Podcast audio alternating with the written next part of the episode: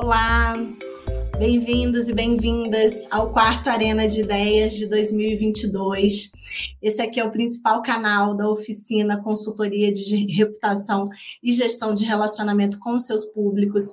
Desde a sua criação, no início de 2020, o nosso webinar já recebeu dezenas de especialistas do mundo corporativo para conversar sobre os mais diversos cenários no Brasil e no mundo, antecipando tendências relevantes e trazendo insights sobre comunicação verdadeira e transformadora. Os debates acontecem ao vivo a cada 15 dias, às quintas-feiras, a partir das nove e meia da manhã, nos nossos perfis do YouTube e do LinkedIn. Caso você não consiga acompanhar ou queira indicar esse webinar a um conhecido, a um amigo, a gravação fica disponível nas redes sociais da oficina e no nosso canal no Spotify. No Arena de Ideias de hoje, nós vamos bater um papo sobre liberdade de expressão e censura. O assunto é polêmico e tomou conta do ambiente político e jurídico nos últimos anos. Afinal, as redes sociais deram voz e impulsionaram discursos que até então estavam restritos a pequenos nichos. A livre manifestação de pensamentos é garantia em legislação e convenções internacionais de países democráticos ela é responsável por impedir a instauração de censura típica em governos autoritários. Mas, afinal, o que é liberdade de expressão? É a oportunidade de uma ou mais pessoas expressarem suas ideias sem medo de retaliação. No Brasil, a Constituição Federal de 88 garante que diferentes vozes possam concordar ou discordar uma das outras, ou até mesmo de pontos específicos em determinados discursos, sem que isso gere represálias ou coerção. No entanto, ter liberdade para falar, publicar ou difundir pensamentos não significa estar fora de um ecossistema de respeito e determinados limites. Afinal, como costumamos dizer, o meu direito termina no momento em que começa o direito do outro. No início deste mês, nós, vimos que Monarque, Bruno Ayub, apresentador do Flow, um podcast com muita audiência, foi desligado do estúdio responsável pelo programa após defender o direito da existência de um partido nazista. Mesmo após pedir desculpas nas redes sociais, Monarque viu empresas romperem a parceria com o podcast em resposta às declarações feitas por ele. O caso gerou uma enxurrada de análise manifestações de repúdio, repúdio na internet, além de suscitar debates sobre os limites da liberdade de expressão. O fato é que, em tempos de redes sociais, qualquer deslize pode ser responsável por acabar com a reputação de marcas e pessoas públicas. Isso porque ninguém sai ileso da onda de cancelamento da internet. E o Arena de hoje vai debater as nuances que envolvem os conceitos de liberdade de expressão e censura. Quais são os limites da liberdade de expressão? Existe uma barreira entre aquilo que pode ser livremente dito e a censura? Eu sou Natália Lima, sou diretora de treinamentos da Oficina Consultoria. Eu vou conduzir a conversa de hoje com dois convidados muito especiais. É, eu estou aqui com o Bruno Scartozoni, cofundador do Story Talks, primeira consultoria de narrativa e expressão do país, pioneiro do storytelling corporativo no Brasil, e ele ajuda empresas e profissionais a contarem suas histórias com foco em resultados. Também está aqui conosco hoje a secretária de Comunicação Social do Conselho Nacional de Justiça, Juliana Neiva, que ela é formada em jornalismo, é, já comandou também departamentos de comunicação do Tribunal Superior Eleitoral, do TSE, e do Superior Tribunal de Justiça, o STJ. Sejam muito bem-vindos, obrigado pela presença aqui no nosso Arena de Ideias, Juliane e Bruno. E você do outro lado da tela também pode participar da conversa pelo chat com comentários ou perguntas.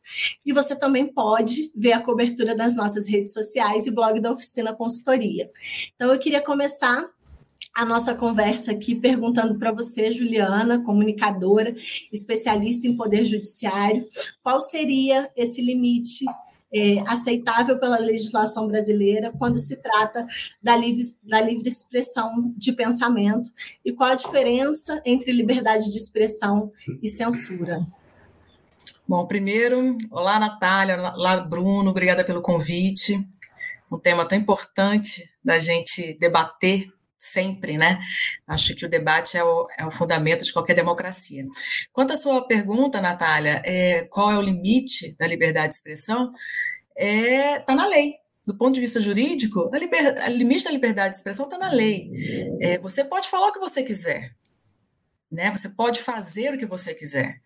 De, agora, se, você, se o que você está fazendo é previsto em lei que é um crime, existem recursos, existem meios da, da, da, é, daquela sua ação ter consequências né, de várias esferas, é, em vários, de várias formas. Se você prejudica uma pessoa, se a pessoa pode reclamar na justiça que você infringiu a liberdade dela, isso é um crime. Você não pode restringir a liberdade de ninguém. É, então, a liberdade de expressão, ela é um valor é, importantíssimo para qualquer sociedade democrática. Mas, como qualquer sociedade, dos primórdios da, do, do, do, mundo, do planeta, de todas as sociedades é, é, da história do mundo, existem regras para se viver em sociedade. Então, é, o que é liberdade de expressão? É você debater ideias. É você falar que gosta de laranja, tu falar não gosta, eu gosto de maçã, mas por quê? E você e, e existir um debate de, de características, né? até de convencimento. Mas dali esse é o limite. Dali você é, é, é destruir a imagem do, de uma instituição ou do outro, ou atacar, ou usar em verdades, eu não acredito que seja mais liberdade de expressão. Isso já, a, a Constituição diz que você é, é, atacar instituições democráticas, está indo contra o seu regime é, dessa sociedade. Uma coisa é você debater democracia, no plano das ideias, né, do, do, do, dos poderes públicos. O outro é você promover ataques. E aí a gente vê é, as fake news. Né? O que eu, eu, eu não tem como tirar fake news de, desse debate sobre liberdade de expressão. Ah, você está dizendo que eu faço fake news, mas eu estou usando minha liberdade de expressão. Não, mentir, ainda mais uma mentira que pode causar um dano, seja a instituição pública, seja ao país, seja a uma pessoa física, é um crime. Você tem consequências dos seus atos, né? Então, no momento que, existe, que possa existir uma, uma, ação orquestrada de fake news, é, não é liberdade de expressão, é uma ação que pode vir a ser é, categorizada pela legislação, pelos códigos civil, penal, da, do regramento jurídico brasileiro, aquilo como crime. Uma, não, aquilo lá não é sua ideia, né? Aquilo lá é, é uma estratégia de comunicação né, que se usa para destruir algo e não para debater ideias, né? Então, a, eu acho que o limite está aí, né? É, e aí a gente entra na, naquele discurso, naquela, naquele debate, né, sobre a judicialização, né, é, do debate público. É, eu não acredito que seja é, é, esse ponto, né, que, que, que, que, as autoridades e que existe esse debate público sobre o uso da, do, que, que, a justiça está é, legislando ou usando além do seu poder. Existe ordenamento jurídico. Então, é, por exemplo, o ataque às instituições públicas e democráticas que um parlamentar faz publicamente. Ele tem, inclusive, é, é, imunidade parlamentar, mas para debater questões no ambiente, na seara política e de ideologia e de ideias, e defender posicionamentos, não atacar, inclusive, as pessoas que ocupam os cargos. Né? E aí, ah, mas aí censurou o parlamentar. Não, usou-se o ordenamento jurídico, está na lei. Até o parlamentar que tem imunidade política, para se expressar, ele existe na lei claramente até onde ele pode ir. Né? Então, é, hoje, essa, esse, essa ânsia que a gente vive no, nesse, nesse momento da democracia pós pós regime militar no Brasil, é, pós ditadura, em 88 o Brasil viveu uma ânsia por liberdade porque tivemos 30 anos de liberdade cerceada e do uso político né, do poder dessa restrição de liberdade. Mas eu acho que a gente tem que tomar um pouco de cuidado. A nossa liberdade, você falou muito bem na sua abertura, Natália, a nossa liberdade, seja de expressão, seja liberdade de conduta, vai até onde começa do outro. Né? E liberdade de expressão não é diferente. Né? Eu acredito que, que liberdade de expressão tem seus limites, sim. E, Bruno, é, em tempos de, de cancelamento da internet, com tudo isso que a Juliana está trazendo, né, esse cenário que a Juliana está trazendo para a gente, você acredita que perdemos o direito à liberdade de expressão, é, estamos sendo o tempo todo julgados e bloqueados e com medo? Esse cancelamento, é, você acha que chega a representar uma forma de censura? Você acha que é assim que as pessoas se sentem? É, bom, em primeiro lugar, é, bom dia, Juliana, Natália e, e Ana, que está aí fazendo é, a tradução para a gente. É, e, Natália, essa pergunta é quase mais complexa do que a guerra que está acontecendo nesse momento. Agora, falando sério, é, eu, eu não acho que a cultura de cancelamento é, acaba com a liberdade de expressão das pessoas. Claro que não. Né? É, as pessoas podem falar o que elas quiserem, elas falam o que elas quiserem aí todos os dias. É, agora, ela traz consequências, né? E isso é uma coisa que eu deixo muito claro para todos os meus clientes e alunos. Você pode falar o que você quiser. Eu, eu treino muita gente para falar, né? Eu, como treinador, eu sempre falo assim: olha, eu não julgo o seu conteúdo. Quem tem que julgar é a sociedade, a justiça, enfim né? Eu não estou aqui para falar se sua ideia é melhor ou pior, não, não é esse meu papel profissional, mas dependendo do que você falar, vai ter consequências, né? E a questão é, você refletiu da melhor maneira possível antes de falar?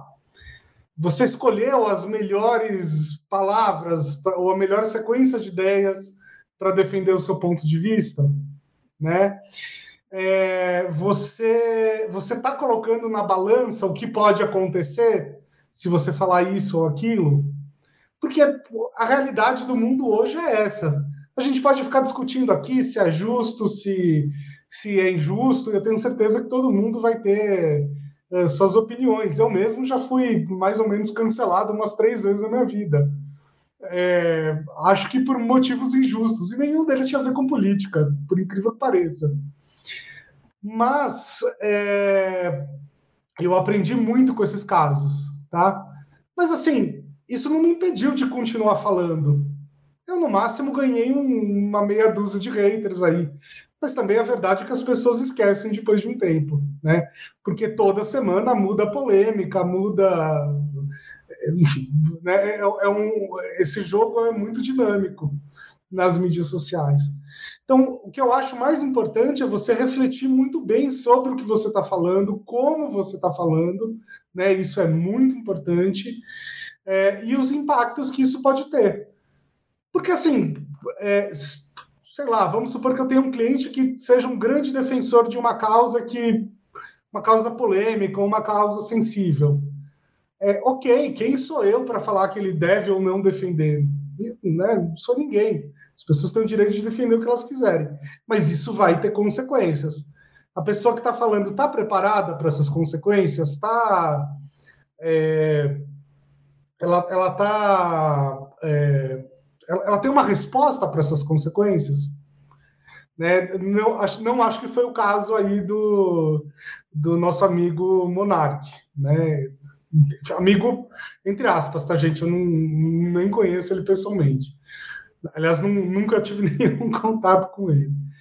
É, mas eu acho que essa, essa é a palavra-chave. E, resumindo a resposta aqui, não, a liberdade de expressão não acabou. Mas o, o jogo mudou, né? Ficou um pouco mais complicado. E, e, Bruno, é, quando, quando se trata, você falou aí um pouco da relação com seus clientes, né? Quando se trata da construção é, e da manutenção da reputação pelas marcas, é, a gente sabe que um posicionamento, um posicionamento mal colocado pode render, é, além da perda de seguidores, muito dinheiro, como a gente viu aí o caso do, do Monark que a gente está comentando. Então, é, eu queria que você, se possível, né, que você trouxesse algumas dicas aqui para que essas empresas possam é, é, é, conseguir sobreviver nessa selva que se tornou a internet, com toda essa dificuldade, essas nuances. É, o que, que você diria aí é, de cuidados, né? O que, que você traria aí de, de dicas e cuidados para que eles possam se manter, mesmo diante desse cenário aí tão, tão difícil? Olha, eu acho que a, a principal dica, é, e que serve muito bem para esse caso que, que a gente está discutindo, é, é, tomar cuidado né, com aquela. com aquela. Como é que eu vou chamar isso? tomar cuidado com perseguir a audiência a qualquer custo. Né? É, eu vou dar um exemplo aqui do próprio Flow, tá? Que, enfim, não, não, não, conheço ninguém de lá, não é meu cliente, não, não tenho nada a ver com eles, é, mas eles realmente fizeram um trabalho interessante, foram pioneiros num, num determinado formato, é, conseguiram muita audiência, né? E acho que ainda hoje devem ter bastante audiência. E aí, de repente, um monte de marcas começaram a aparecer em busca, obviamente, dessa audiência. Mas desde o princípio, é, e eu acompanho o Flow há bastante tempo, eles tinham uma proposta muito clara, né? uma proposta de defesa de, de liberdade de expressão, até chegar nos, em pontos meio polêmicos. Né? O, o próprio Monark ele chegou a fumar maconha algumas vezes durante o, o programa, o que eu não estou julgando, tá? Mas de novo, tudo tem consequências, né? É, várias vezes eles fizeram programas bêbados, né? E, e tudo bem, isso pode ser super interessante para audiência, isso pode, pode ter um nicho que goste de acompanhar, mas para uma marca, né? A não ser que a marca defenda os mesmos valores. Será que é seguro? Tá lá? Né, eu fico pensando assim, por exemplo, quais marcas talvez tivessem esses valores de, de fumar maconha, beber uma, uma cerveja no programa, falar umas coisas mais é, sensíveis. Vou dar um chute aqui, tá? Talvez, sei lá, Chili Beans. Chili Beans que tem esse arquétipo do rebelde, né? Para uma marca dessas, talvez fizesse todo sentido patrocinar o programa. E talvez ela pudesse até sustentar o patrocínio, né? E falar, não, é isso mesmo e tal. É, a gente acredita na liberdade de expressão, em valores mais rebeldes na sociedade e tal. Mas será que isso se aplica a todas as marcas? Eu, eu sinceramente acho que não. Né? E aí eu acho que está faltando para os gestores um pouco dessa, dessa sensibilidade, porque a, a, a audiência vem com, com os valores daquela audiência. Né? É, e nem toda audiência tem os mesmos valores da sua marca. Então, essa análise é fundamental, né, Bruno? É.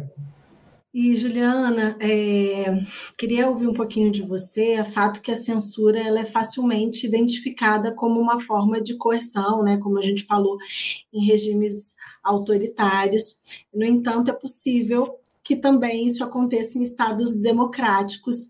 E, e como é que a gente sabe, né? Como, como saber se estamos sendo censurados? É possível saber? Olha, Natália, eu acredito que sim, é possível saber. Vamos começar pela, pelo, pelo básico de quando a gente aprende alguma coisa. Qual o significado da censura no poder público? É, pela, pela Constituição, pelo, pelo direito constitucional, a censura é o uso do poder público para é, é, proibir a circulação de uma livre ideia sobre algo que é contrário ao interesse público e político de quem está no poder, daquela. Então, a, a, censura na democracia, ela existe. Ela, ela existe, ela é possível de ser feita, né? Vou me corrigir, não é que ela existe, ela é, ela é viável. Né? É, é, é, não há regime democrático que consiga é, é, inviabilizar e, e, e, sumir com a possibilidade da censura. O próprio poder público pode, pode exercer a censura. Ah, vou usar como exemplo prático, é um ato de governo por, por, exemplo, proibindo que livros didáticos mencionem escritores é, renomados, reconhecidos por algum motivo ideológico. Mas por quê? Se é na academia que você tem que ter é, é, o debate sobre as ideias. O cidadão, a pessoa, o indivíduo, ele tem que ter acesso às informações para ele criar o seu senso crítico. Né? E aí, aquilo que você falou na abertura, os poderes, os, os governos autoritários não querem, é, a, a, for, a, força de manobra é cercear o poder crítico do seu povo. porque para evitar o, o, debate contrário e aí a difusão de, de, ideias. Então, na democracia, é possível a censura. E é aí que nós temos que ficar atentos. Como saber se nós estamos censurados? No, do ponto de vista é, público, né, do, do, do, do Estado, é a gente ficar muito atento. Não é porque eu não concordo com A que eu vou falar, ah, tá certo, não pode falar do A no livro do meu filho, não. Não, mas meu filho tem que ter conhecimento de todas as, as, as, as, correntes de pensamento, de todas as ideologias, e ele criar o seu senso crítico. Por mais que eu acredite em B. Mas o meu filho é um indivíduo.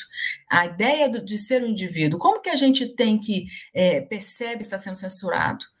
É isso, é ficar atento. O poder, o poder público tem muito poder.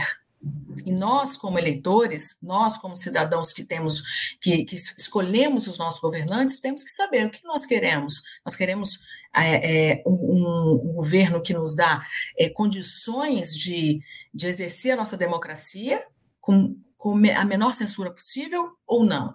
Né? Então, é, eu acho que, que, que, no poder, do, ponto de vista público, eu acho que é assim, que a gente sabe se está sendo censurado. Agora, é, o Bruno sabe muito melhor do que eu, mas eh, ouvindo ele falar, eu, eu, eu me vejo à mente, né? As redes sociais é, ainda são tratadas como uma, uma terra sem lei, uma terra de ninguém, onde as pessoas podem falar o que querem, e a palavra, a chave é consequência.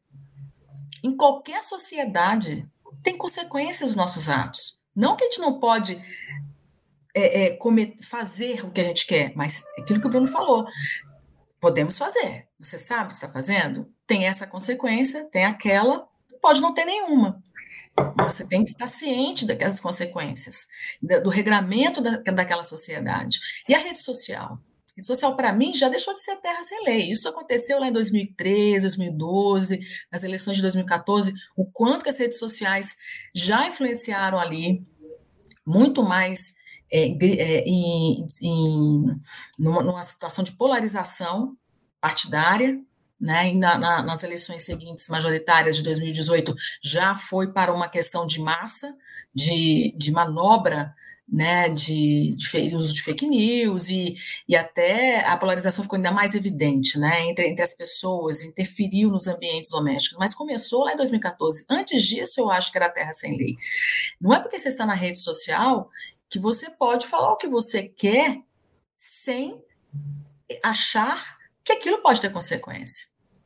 Quer me ofender? Você é livre para me ofender. Mas eu tenho um ordenamento jurídico que, que me dá o direito de falar assim: olha, você, você mentiu em relação a mim. Isso é uma ofensa à minha imagem. Eu posso questionar na jurídica, na, na, na justiça. Posso ganhar ou posso perder?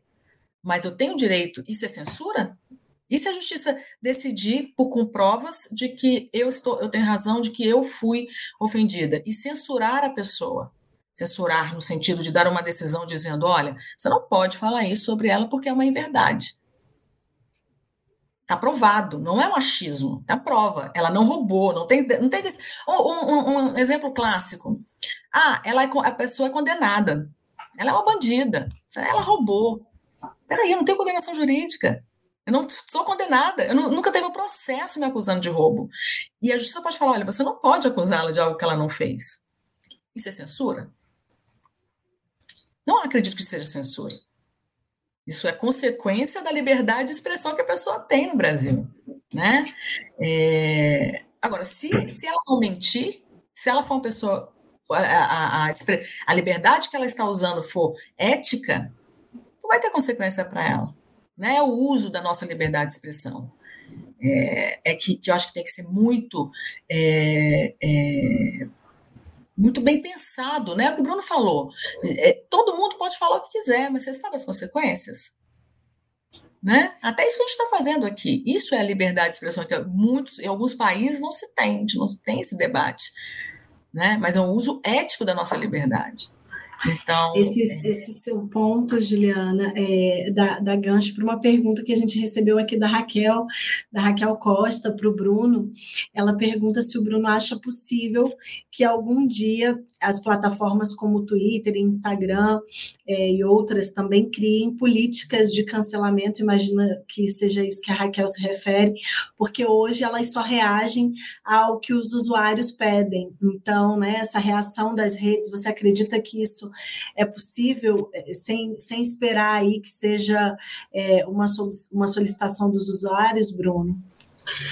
É, é, primeiro eu tenho uma certa dúvida no que, que a Raquel quer dizer com políticas de cancelamento, né? Ela, é, é, eu estou entendendo que ela quer dizer assim, ah, se é, se alguém falar alguma coisa, a plataforma vai lá e repreende, né? Eu estou entendendo que alguma coisa por aí.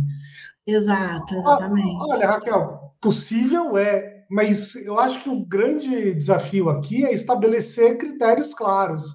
E eu vou dar um exemplo aqui que aconteceu não muito tempo atrás, né? Quando o Trump usou o Twitter para incentivar as pessoas a invadirem lá o, o Capitólio, é, o Twitter resolveu uh, uh, cortar o, o, Trump da plataforma, né? expulsar lá o Trump da plataforma. É, e veja bem, é uma, é uma decisão que me parece acertada, tá? Não, não sou do campo da lei e tal, não é muito meu assunto, mas meu bom senso diz que é uma, que é uma decisão acertada. Porém, logo depois que isso aconteceu, vieram alguns questionamentos muito interessantes, que era assim, o Twitter, peraí, você expulsou o Trump, tudo bem, né? Ele estava agindo contra a democracia, mas olha só, tem esse, esse, esse, aquele ditadores que estão usando a plataforma. Qual é o critério? Ah, tem o líder do Talibã que usa Twitter. Qual é o critério? Né? E aí, uma das respostas que o próprio Twitter deu foi: é, não, peraí, mas eles não estão usando a plataforma para incitar nenhum tipo de violência e tal. Quando eles tweetam ali, eles até agora não fizeram nada disso. Mas peraí, o líder do Talibã ele pode até não usar o Twitter para nada de errado, mas ele representa, sei lá, na minha opinião, algo muito errado. Então, qual é o limite? Qual é o critério? É, é muito complicado. É, é, essa é a verdade, é muito complicado. Mesmo no caso agora do, do Monark com o YouTube, né? Ele, enfim, ele, você deve ter acompanhado aí que ele recebeu um, um comunicado, um e-mail do YouTube falando que eh, ele estaria proibido de criar novos canais e o conteúdo dele estava sendo desmonetizado por tudo que ele falou. Eu não vou questionar essa decisão porque o YouTube é uma empresa privada, enfim, ela faz o que quiser. Mas será que o critério é tão claro? Porque tem outras pessoas falando outros tipos de absurdos. É, e aí eu penso assim: o que vale mesmo é o conteúdo ou a repercussão? Né? É, porque o Monark repercutiu, enfim, todo mundo ficou sabendo, ele foi cancelado aí, em grande parte, acho que até com alguma justiça. Mas e as outras pessoas que estão falando outros absurdos e só não repercutem? Então, eu acho que é muito claro estabelecer aí uma. uma é muito claro, não, é muito difícil, é muito desafiador estabelecer essa régua, entende? Se alguém conseguir chegar num critério muito claro, aí acho que dá para fazer, mas é, eu acho que as, a, a, a, essas empresas vão bater muita cabeça ainda nesse sentido talvez demore um pouco, porque também tem a questão dos influencers aí que precisam falar, mas analisando aí essas consequências, e aí quando essas consequências também não estão claramente estabelecidas, a gente não sabe o que pode acontecer, pode ser como o caso do Monark, ou pode não acontecer nada, né? É, exatamente, aliás, um ótimo exemplo, né? Hoje em dia, o, o, o Facebook, por exemplo, se você escreve certas palavras lá, você toma uma suspensão, né? E já aconteceu comigo, inclusive, que eu escrevi uma certa palavra, mas num contexto de, de crítica. Eu não estava endossando aquilo. Eu estava repetindo o que alguém disse e tal, e o algoritmo entendeu que, que sei lá, eu estava infringindo algum, alguma regra lá da plataforma. É, então, aí tem uma outra, um outro desafio muito complexo também, é que assim, a gente vai deixar o algoritmo decidir isso, porque o algoritmo é ruim para ver ironia, por exemplo. É, mas, mas aí a gente, desculpa interromper, Natália, é, aí a gente entra na questão da, da, da tecnologia, né, Bruno? A rede social traz milhões de pessoas para um, um debate. A gente pode ter milhões de pessoas para um debate, para um ponto. Tem mãos, é, é, como, como, fazer esse, essa, essa mediação, acho que o Bruno está tá dizendo isso, a mediação, essa, essa, essa curadoria da, desse conteúdo, se não for por meio da tecnologia também, dá conta de dar vazão, eu acho que é um efeito, né? Eu fico assim, ovo a galinha? Eu concordo com o Bruno, né? O algoritmo, ele, ele não é um não tem a sensibilidade para pegar uma ironia, ele não, não tem condições. Mas como, então, regular milhões numa velocidade que a tecnologia trouxe para um debate, né? Eu acho que a gente fica estagnado aí nesse ponto, né, Bruno? É, eu acho que, eu acho que o grande ponto é o seguinte: a gente está vivendo um momento de transição, né? Talvez daqui 5, 10 anos, dois anos, não sei. É, exista uma resposta muito clara para isso, mas hoje essa resposta não não está na mesa. É. Juliana, aproveitando que a gente está falando aqui de critérios, eu tenho uma pergunta polêmica para você. A Magali pergunta, a Magali comenta que o INEP impediu o acesso a dados sobre educação. Isso é censura, Magali Reutemann? Está perguntando para você, é ou não é? E aí eu queria aproveitar também o gancho para a gente trazer mais uma pergunta que é da Miriam, da Miriam Moura. Ela fala que na era da hiperconexão e da expansão das redes sociais, ela quer saber se as ações na justiça têm crescido, se essas ações que responsabilizam líderes que falaram de forma inconsequente, se você, se a gente já consegue perceber um aumento disso aí. Então, já coloco as duas perguntas de uma vez para você responder para a gente. Então, sobre a pergunta da Magali, eu respondo pessoalmente, tá? É, eu, Juliana, acho sim que um órgão público proibir divulgação e acesso do cidadão a um dado público e de política pública é censura. É censura. Eu sou completamente favorável à transparência. É por base desses dados, é com, esse, com, a, com acesso a essa informação que o cidadão pode decidir. Né? A demo, volto a dizer, gente, a democracia é democracia no nosso círculo pessoal, no nosso relacionamento pessoal e, e no nosso relacionamento com o poder público. É uma nós vivemos numa democracia. Democracia é feita pelo voto, pela escolha do cidadão. O cidadão tem que escolher com todas as cartas na mesa. Então, no momento que, que, que cerceia dados públicos, o acesso a dados públicos, eu me sinto censurado. Eu, eu, eu entendo o que é uma censura daquela informação. Qual o objetivo da censura? De censurar aquilo? Tem algum motivo. Né? Tem algum objetivo na, na, frente. É, é, que as pessoas não saibam o que está acontecendo, é que não possam analisar se aquela política, se aquela diretriz está funcionando ou não, é esconder alguma coisa. Né? O fato é, o cidadão não está tendo acesso às informações, totalmente às informações, para tomar uma decisão futura, seja ela qual for. Né? Então, assim, eu, Juliana, entendo como uma censura. Quanto à outra pergunta sobre se tem aumentado os casos é, de ações na justiça, né? É, eu, eu não tenho, a gente não tem, é, a justiça é uma coisa é, é, orgânica, né? Todo dia as decisões é, elas, elas surgem elas, e elas é, se desenvolvem tomam, e tomam caminhos diariamente, né? Assim, é, é, mas com certeza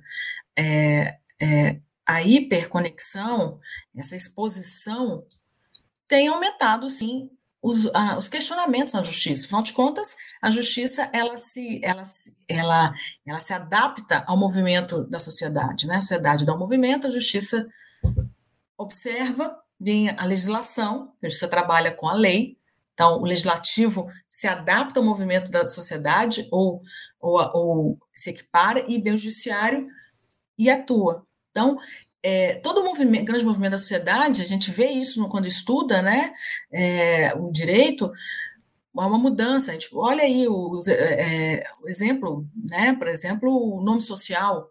Né, a sociedade, nos últimos dez anos, vem, vem, vem, vem é, é, é, mostrando que quer ter essa liberdade. As pessoas querem mudar o seu nome, quer mudar o seu gênero. A sociedade está tá se transformando. Aí Lá dá, passa algum tempo, se observa, a legislação vem, o judiciário vem e se adapta. Hoje pode mudar, o judiciário, a justiça decide favoravelmente a mudança de gênero, de, de declaração de nome social e de, de, de, de autodeclaração de gênero. Quanto a, a, eu não tenho como aqui precisar se, se, se está, é, quanto está aumentando. Eu acredito que há uma, uma, uma, uma maior é, fiscalização ou maior atenção ao que os líderes estão falando. Afinal de contas, eles estão se expondo nas redes sociais, que é a seara hoje, a opinião pública, o debate público hoje se concentra basicamente em rede social. Então, é, eu acho que é, é, uma consequência natural. Né? No momento que, que é, pessoas públicas, detentoras de poder público, líderes, é, é, é, se expõem, elas estão ah, suscetíveis a questionamentos jurídicos, né? É, então, acho que. E aí, esse, o resultado desse questionamento jurídico também é exposto nas redes sociais. Então, dá aquela, dá aquela sensação de que está tudo over, né? Tudo. É, é, é, surgindo muitas questões, mas eu acho que é exercendo o ordenamento jurídico, né? Agora na rede social, onde que há uma, uma hiperexposição para todos os lados, né? Para se expor, para ser questionado e para depois mostrar o resultado, a transparência de, desse questionamento, né? É, Bruno, e você como, como especialista em storytelling corporativo, é, o que, que você acha que, que são pontos aí importantes para serem observados é, pelas empresas e pelas pessoas públicas no momento da construção das suas narrativas, é, dos relacionamentos com todos os públicos, né? Você trouxe até o seu exemplo, né, de que às vezes uma palavra é, sensível pode ser mal interpretada, então na hora de parar pensar é, na construção dessa narrativa, o que, que você acha que é de mais, que é mais importante até para a gente que trabalha com comunicação, quais são os principais cuidados que a gente deve tomar? Erros vão acontecer, né? Mas para a gente evitar o máximo possível, o que, que você pode é, dar de dica aí para gente? Eu acho que tem uma coisa muito interessante que você falou, que é erros vão acontecer. Né? Erros sempre vão acontecer, sobretudo quando você está lidando com pessoas físicas, né? A, a, pessoa jurídica ainda tem menos. Erros vão acontecer do mesmo jeito, mas tem menos possibilidades de erro. Porque as coisas são decididas num comitê, porque, enfim, né, são muitas cabeças pensando. Mas para a pessoa física, isso é. Erros vão acontecer sempre com alguma frequência. Eu acho que o importante aí é você conseguir estabelecer uma, uma relação muito muito franca e honesta com a sua comunidade, né? Sua comunidade, leia-se aqui seus, seus leitores, seus espectadores, seus consumidores, enfim, gente que, que te acompanha, te segue, né? Enfim, te consome de alguma forma. É, porque quando os erros acontecerem, quando você for cancelado, entre aspas, porque isso também vai acontecer, é, você tem a sua comunidade que entende os seus valores, que entende o seu contexto, para eventualmente te, te defender, né? É... E isso já aconteceu com todos os cancelados, por exemplo, né? É... As pessoas públicas que são canceladas normalmente não sofrem tanto, porque elas têm essa comunidade, né? Agora, as pessoas comuns, entre aspas, que são canceladas, aí é muito mais complicado, porque não tem ninguém para defender elas. Né? Quem, quem vai defender alguém que você não, não conhece, não acompanha? Então, a, a, acho que esse é um ponto é um ponto bastante importante. E o outro ponto é você citar o, o meu sócio aqui, ele tem uma frase muito boa que ele fala o seguinte: pior do que falar de improviso é falar de improviso sobre algo que você não refletiu. É, então, claro que toda vez que você fala de improviso, você pode cometer erros, como a gente pode cometer aqui, né? Eu até, eu até brinquei antes de começar o programa que a gente estava batendo um papo, eu falei, olha, hoje o, hoje o, o, o tema aqui é polêmico, eu espero não ser cancelado. Porque, claro, né, eu, eu não sei quais são as perguntas, eu posso em algum momento falar uma, uma bobagem aqui. Mas o importante é que eu refleti sobre esse assunto antes. Desde que eu recebi o convite, eu estou há dois dias pensando qual é minha posição sobre essas coisas. Porque isso diminui minha chance de vir aqui e falar uma, uma baita de uma bobagem, entendeu? E acho que às vezes as pessoas não têm essa reflexão. É, gente, a internet é como se fosse uma mesa de bar onde você está sendo filmado o tempo todo. Não é uma mesa de bar onde a conversa vai ficar entre os amigos, né? É, você não pode falar uma coisa absurda ali e todo mundo vai rir. Não, tem câmeras te vendo o tempo todo. Aquilo vai repercutir, aquilo pode viralizar. Então, refletir sobre o que você vai falar, eu acho que é extremamente importante. Bruno, e aí trazendo mais um pouquinho de pimenta aqui para nossa conversa, o Guilherme Barcelos é, colocou uma pergunta aqui para discussão, queria que vocês dois trouxessem seus pontos aí. Ele quer saber se a, a censura tem se tornado ideológica, levando em consideração essa polarização, principalmente política que vivemos hoje, se vocês acham que virou uma questão de ideologia. Quer responder essa primeiro, Neiva? Bruno, eu vou te dar, te dar a vez, eu complemento. Quero saber a sua opinião. Essa é, mais uma, essa é mais uma pergunta tão difícil quanto a guerra que está acontecendo agora. Bom, primeiro eu não chamaria exatamente de censura, tá? Por tudo que a gente já discutiu aqui. É, mas eu acho que sim, eu acho que a polarização política né, e ideológica tem tornado as redes sociais mais tóxicas de uma maneira geral. Tá? E isso dos dois, uh, dos dois lados. O que eu acho que tem acontecido, e aí agora eu vou explicar um pouco do ponto de vista do storytelling, tá? não, não é do ponto de vista jurídico. Mas o que, que significa, do ponto de vista de narrativas, essa polarização? Né? Hoje no Brasil a gente tem. Eu vou simplificar muito o que eu vou falar aqui, tá, gente? É, porque, enfim, não dá para construir uma tese aqui. Mas a gente tem dois lados que um fica atacando o outro o tempo todo, né? E um lado fala assim, olha, tá vendo aquele pessoal é, é, no outro espectro? Esse pessoal é o mal absoluto. Do outro lado acontece a mesma coisa. Ele fala assim, tá vendo o pessoal do outro espectro? Do outro espectro é o mal absoluto. E quando você cria essas narrativas de que o outro lado é o mal absoluto, é, claro que tem gente que é muito do mal nos dois lados, tá? Também não, não, não quero entrar nessa seara. Mas, de uma maneira geral, a gente está numa democracia. As pessoas têm ideias diferentes, têm ideias opostas. Normal, né? Agora, quando você consegue colar na cabeça de, um, de, de, de uma massa, né? De que todo mundo que pensa diferente de você é o mal absoluto, assim, o que vale para fazer o mal absoluto? Vale tudo. Vou, vou, usar um exemplo da guerra aqui agora, né? É, Hitler. Hitler talvez tenha sido o, o, maior mal absoluto que a, que a humanidade já, já viu.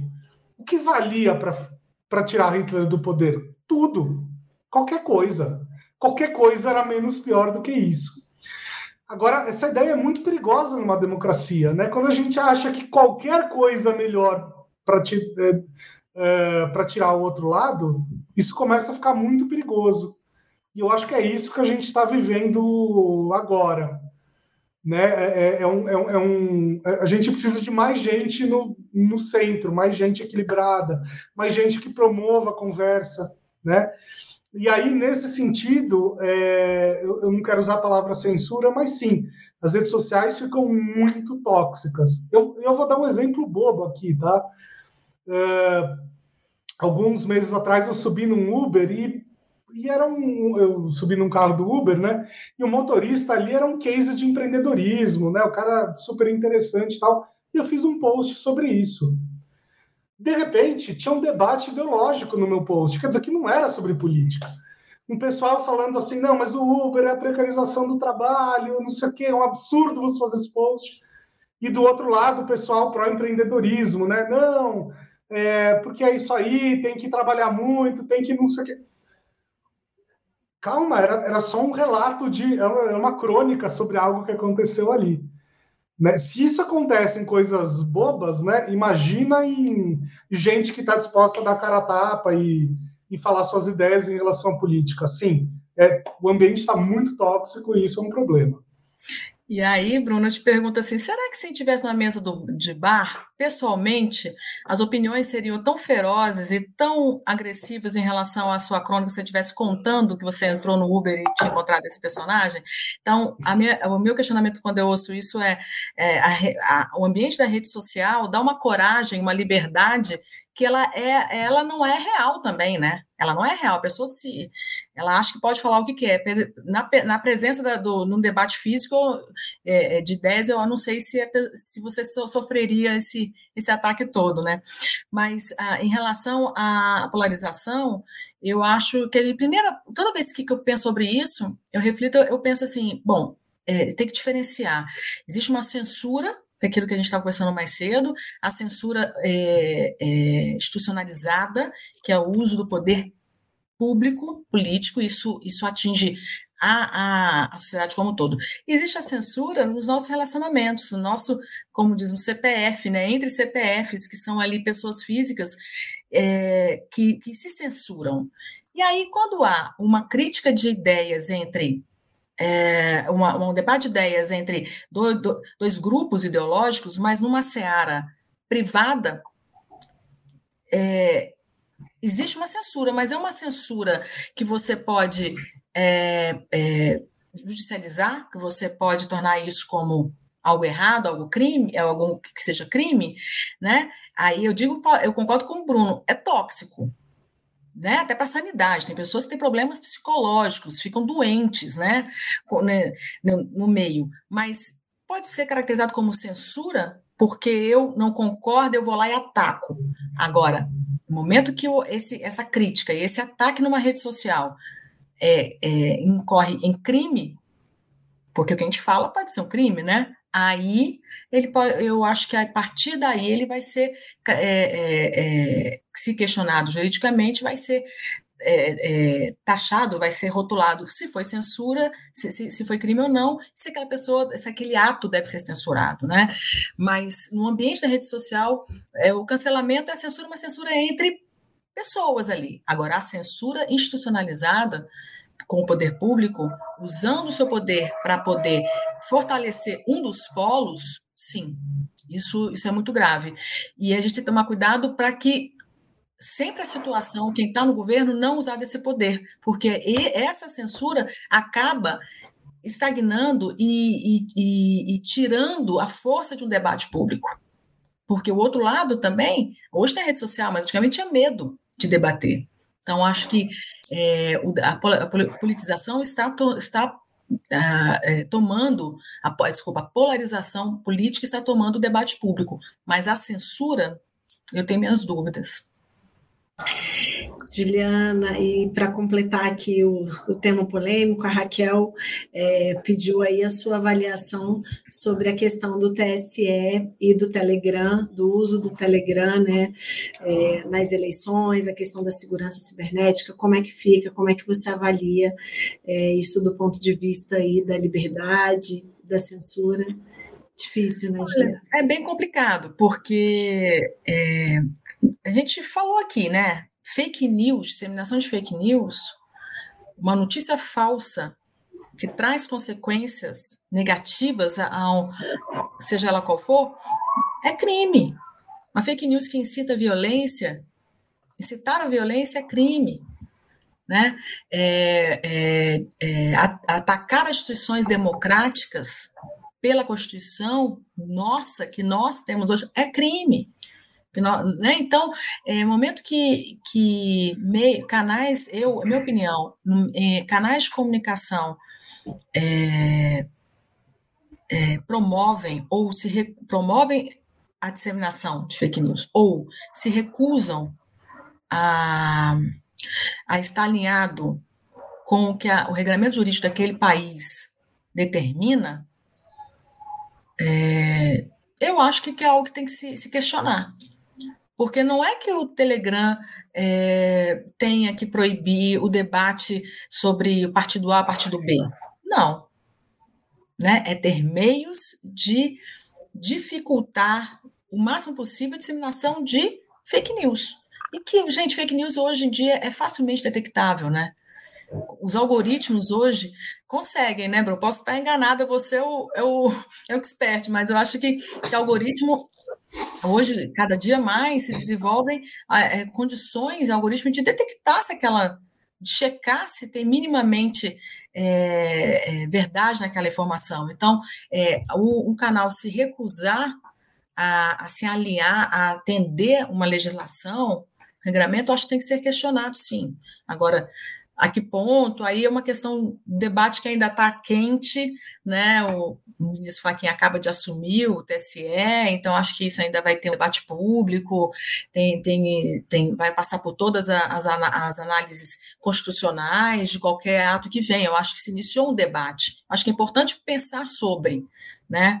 É, o, esse, é, você está no meu país, e aqui tem uma, um ordenamento jurídico que diz que você não pode incitar a violência, incitar o ataque às instituições públicas, né, democráticas. Ele vai fazer nada para evitar? Falar, olha, eu estou colocando aqui uns algoritmos tal para evitar essa questão da disseminação de milhões de, de notícias e que tem ali o algoritmo detecta que, que a informação é, é errada, uma data errada, sabe? Aquele, aquela coisa que, que é possível fazer pelos algoritmos. Nada. Então, acho que tem que, pelo menos, entrar para o debate. Bruno, é, você falou aí um pouco para a gente né, de, de, do momento da construção da narrativa, do pensar antes, né, do, do analisar o tema é, antes de falar sobre ele, mesmo né, correndo risco de cometer erros, mas quando você pensa, esse risco é muito menor. É, e há, há pouco mais de uma semana você publicou no seu LinkedIn um artigo em que você falava do suicídio de uma reputação, analisando aí o caso do monarca, que a gente já falou aí várias vezes hoje, é, já veio várias vezes na nossa conversa. E na ocasião você afirmou que os comunicadores devem ter é, noção dessa responsabilidade no que eles, é, no que eles expressam. É, na sua opinião, quais são essas responsabilidades né, do, do comunicador? É, o que, que, o que, que a gente pode colocar aí de, de principais pontos? Olha, ótima, ótima pergunta, né? É, eu acho que são, são muitos pontos aí a considerar. O primeiro deles é o tamanho da sua audiência, por exemplo. Né? É, é, assim, é diferente você ser, é, você ser um, um, um, influenciador pequeno, ou um, vamos colocar entre aspas aqui, um Zé Ninguém, e falar um absurdo que pouca gente vai ver, e você ter uma audiência monstruosa de milhões de pessoas e falar um absurdo. Tem uma diferença. Né? Talvez, do ponto de vista da lei, eu não sei como é que funciona. E a, a Juliana uh, pode responder, mas em termos de repercussão, vai ter sim uma diferença. Né? E, e, e minha impressão é, é, que o monarca, às vezes, ele se comportava como um influenciador menor, alguém que tinha cinco pessoas assistindo a live, quando na verdade tinham milhares de pessoas assistindo a live. Né? Isso precisa ser levado em consideração.